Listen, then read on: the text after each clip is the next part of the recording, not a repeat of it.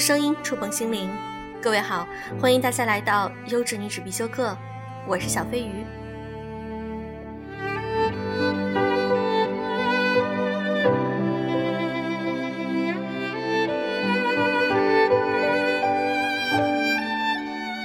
很久没有给大家进行英语美文的赏析了，今天想和大家分享一篇文章。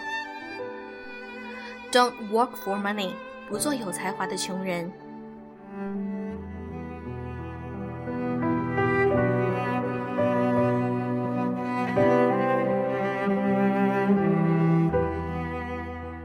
world is filled with smart, talented, educated, and gifted people. We meet them every day. A few days ago, my car was not running well.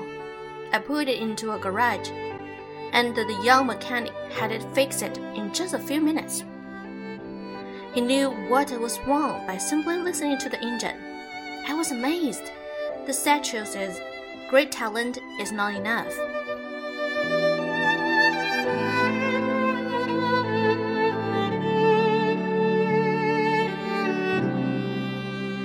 世界上满坑满谷都是精明能干、才华横溢、学富五车以及极富天赋的人，我们每天都会见到他们。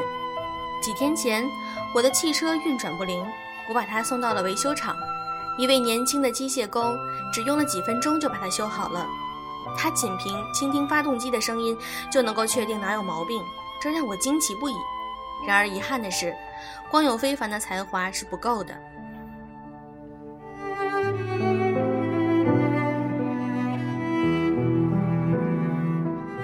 I'm constantly shocked at how little talented people earn.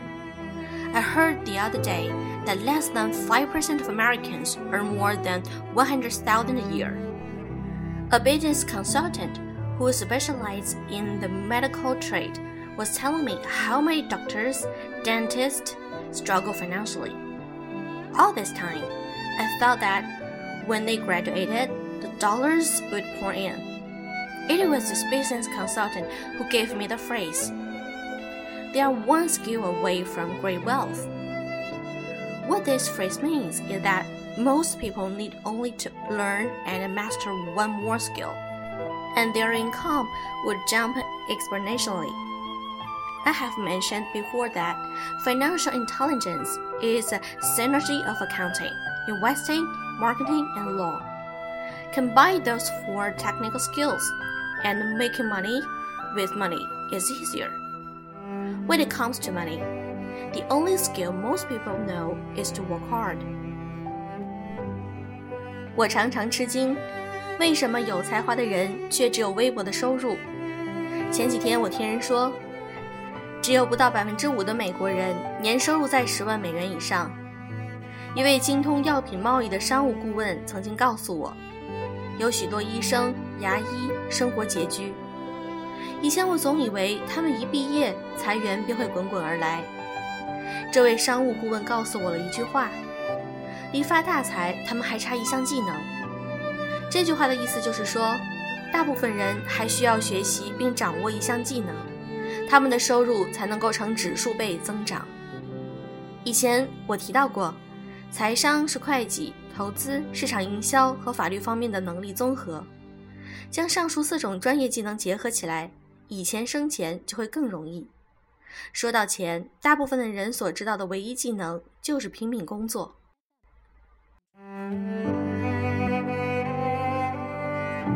When I graduated from the U.S. Merchant Marine Academy in 1969, my educated dad was happy. Standard Oil of California had hired me for its oil tanker fleet. I had a great career ahead of me, yet I resigned after six months with the company and joined the Marine Corps to learn how to fly. My educated dad was devastated. Rich dad congratulated me. 一九六九年，我从美国的海运学院毕业了。我那有学识的爸爸十分高兴。因为加州标准石油公司录用我作为他的油轮队工作。 尽管我的未来前程远大，但我还是在六个月后辞职离开了这家公司，加入了海军陆战队去学习飞行。对此，我那有学识的爸爸非常伤心，而富爸爸则祝贺我做出的决定。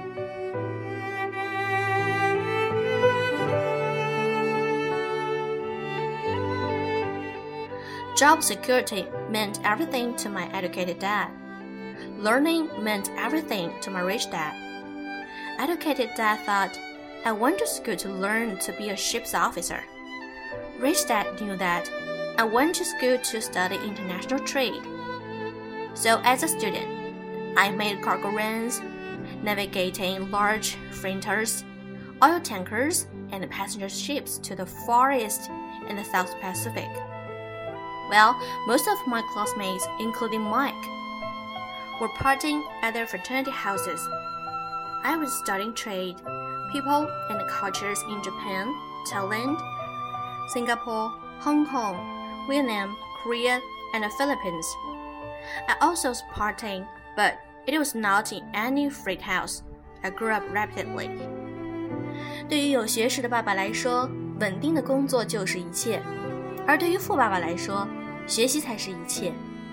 有学识的爸爸以为我上学是为了做一名船长， 而富爸爸明白我上学是为了学习国际贸易。因此，在做学生时，我跑过货运，为前往远东以及南太平洋的大型货轮、游轮和客轮导航。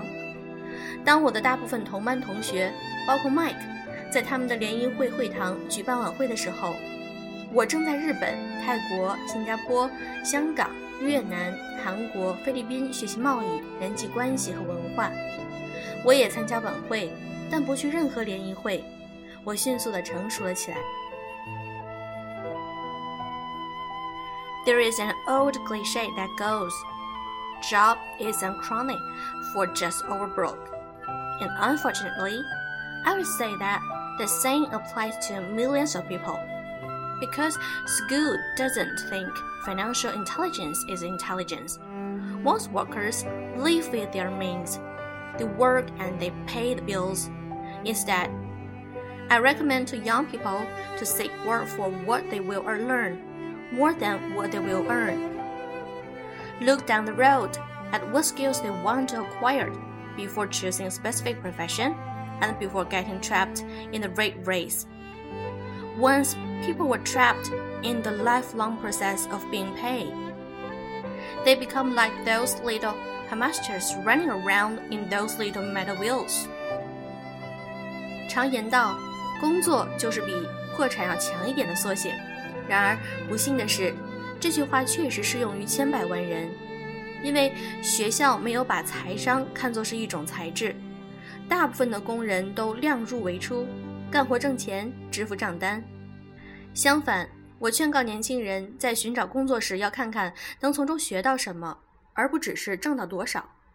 在选择某种特定职业之前，或是陷入了老鼠赛跑之前，要好好的掂量自己到底需要获得什么技能。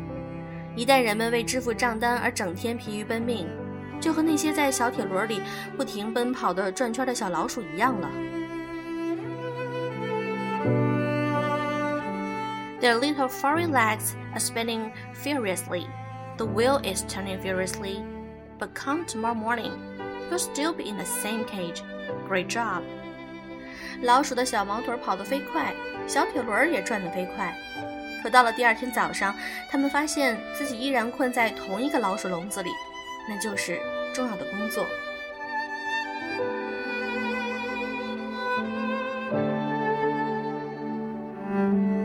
When I ask the classes I teach, how many of you can cook a better hamburger than McDonald's? Almost all the students raise their hands. I then ask, so, if most of you can cook a better hamburger, how come McDonald's makes more money than you?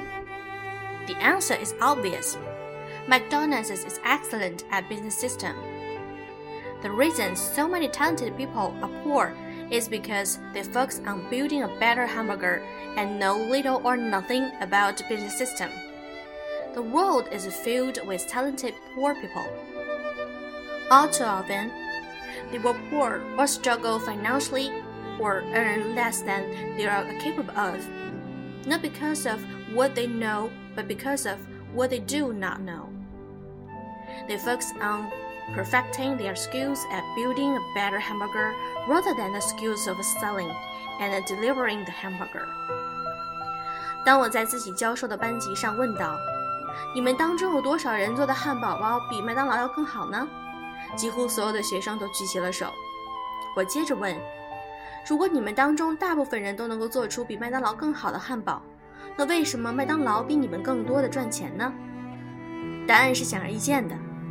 麦当劳拥有了一套出色的运营体系，许多才华横溢的人之所以贫穷的原因，就是因为他们只是专心于做更好的汉堡包，而对于运营体系几乎一无所知。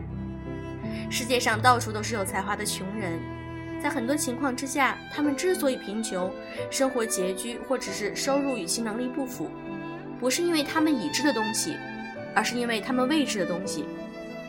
他们只将注意力集中在提高和完善做汉堡的技术上，却不注意提高有关汉堡的销售和送货技能。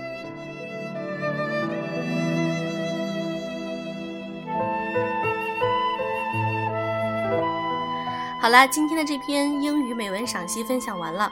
这是一个非常有启发性的小故事，希望大家也能够从中学到一些东西。好啦，今天的节目就是这样，祝大家早安。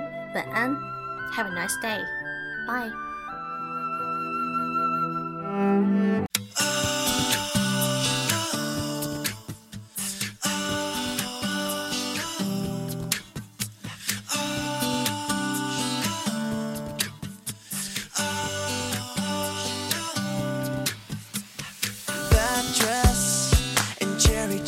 Bye.